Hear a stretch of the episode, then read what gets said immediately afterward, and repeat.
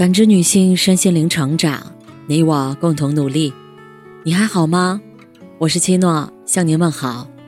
联系我小写 PK 四零零零六零六五六八或普康好女人。今天跟大家分享的内容是：受害者心态正在拖垮无数人。想象有这么一个地方，这里的人。每天不是抱怨生活倒霉，就是吐槽社会不公，在他们眼里，伴侣都不贴心，孩子都不懂事，老板都太压榨，客户都很变态。大家都认为自己是世界最惨，而这种痛苦全由他人造成。于是整天诉苦，一起卖惨，从中寻求快乐和安慰。这个地方，就是媒体人古典。在拆掉思维里的墙中提到的受害者天堂。事实上，这里的场景在生活中也很常见。有些人一遇到挫折，就会不自觉地化身受害者，满身戾气。这种负向的心态模式，并不能改变局面，反而会让自己陷入失控和折磨。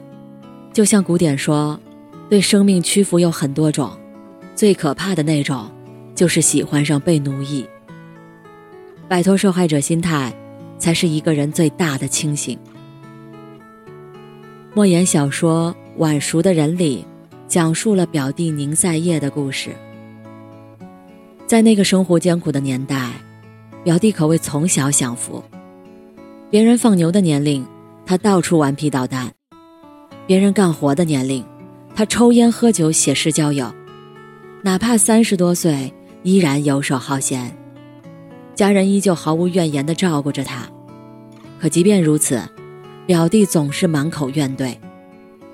他恨世道不公，恨父母带自己来到这个世界受苦，恨莫言不提携自己，没有帮他把自己的名作发表出来。为了让他早日成家立业，亲友们四处奔走，帮他谋工作。可他要么嫌弃工作不体面。要么觉得公司人心太黑，要么吐槽领导没气量。每次都干不了几天，就骂骂咧咧离开，然后到处诉苦说所有人都对不起他。表弟父母总慨叹儿子没长大，但其实，这种心态真的是幼稚吗？心理学上有一个概念，基本归因错误。持这种心态的人，总喜欢将成功归因于自己。将失败和不幸怪罪在他人身上，在日复一日的抱怨中，沦为迷失自我、堕落颓废的工具人。一个春日的午后，作家威尔·鲍温的宠物狗遭遇车祸，肇事司机非但逃逸，还威胁殴打威尔，并对此毫无愧意。回家后很长一段时间，威尔彻底陷入郁闷。他抱怨司机蛮横，抱怨自己不会打架，抱怨当时没想到报警，甚至愁出了失眠症。直到被迫就医，他才幡然醒悟，自己这么多天除了抱怨，什么都没做。纵然肇事司机非常可恨，可真正将自己逼到绝路的，其实是无休止的抱怨。许多时候。人不是输给外卷，而是败于内耗。放纵负面情绪，会让自己纠缠在烂摊子里，被慢慢拖垮。沉溺抱怨，本质上是一场慢性自杀。董宇辉曾在直播中表示，自己非常敬佩孔子，因为孔子虽然一生波折，却从不言苦。他说。从不抱怨，就是君子之道。猎豹 CEO 傅盛曾讲述过自己的一段创业经历。当时跟徐明合伙时，他俩会经常锁在办公室里复盘检讨，各自反省哪件事情没做好，并且尽量批评自己，从自身找问题。他感慨，很少有人愿意去否定自己，那个过程很痛苦。需要不断抛弃过去的自己，但也正是靠着这种内省，公司得以逐渐发展壮大。思想家奥古斯丁说：“莫向外求，回到你的内在，在内在的人里面住着真理。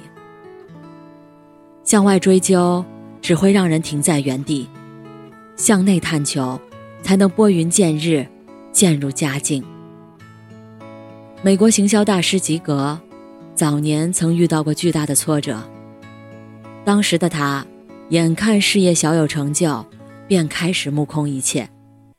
整天不是抱怨领导迂腐、公司太烂，就是吐槽同事差劲、客户低劣，惹得人人嫌恶自己。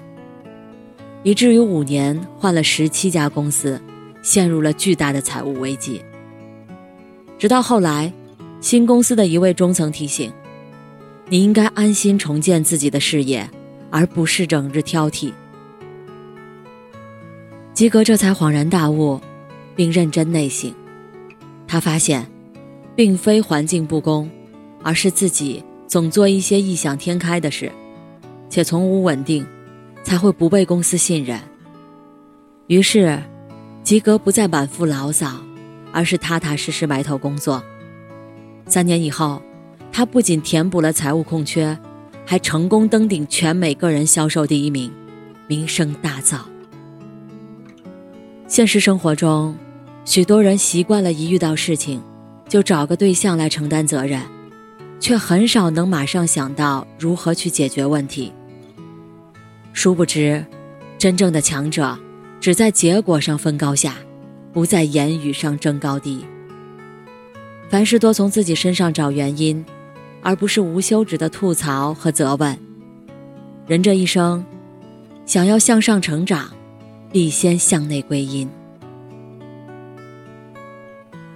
常有人问，人和人之间为什么差距和差异会这么大，而且越来越大？借用古典的一句回答：问题出在最底层，你看世界的角度，即心智模式。他在拆掉思维里的墙中，将人的心智模式分为两种，一种是受害者模式，总认为外界别人在掌控我的生命。是他人导致我现在的状态。一种是掌控者模式，不管外界如何，我都有能力对自己的状况负责，生活是我自己的。古典说，如果你不担起这个责任，任何不公都会成为你推责的对象，这样的人生只有抱怨，没法进步。如果你全然为自己负责，你就有能力改变命运。一五零六年，三十四岁的王阳明因言获罪，踏上了漫长的贬谪之路。刚从昭狱死里逃生的他，路上又遭遇了敌人的追杀。为了保命，他不得不伪装投江，而后独自艰难跋涉，才躲到了安全之处。现实的险恶和人生的无力，让王阳明倍感绝望。他写诗怨对命途多舛。时局黑暗，甚至一度失去了活下去的信念。可就在此重要关头，他偶遇了一位故友。对方为他占出了明夷卦，并提醒：只要你积极掌控局面，并坚持下去，一定能扭转乾坤。正是这个卦象，让王阳明实现了心智破局。他忽然意识到，一切困厄。皆是考验。如果一味抱怨，终会堕入不复之地；唯有打起精神，主动出击，才不会败给命运。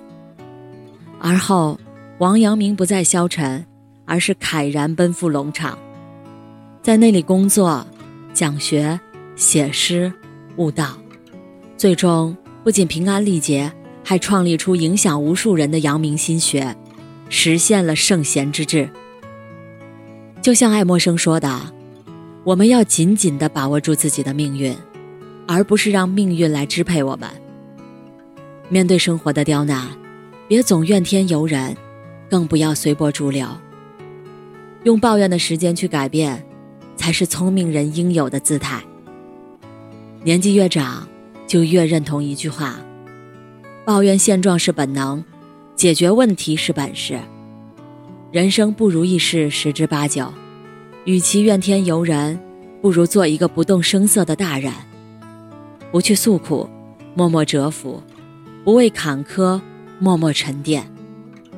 当你把怨气化作底气，就是走向强大的开始。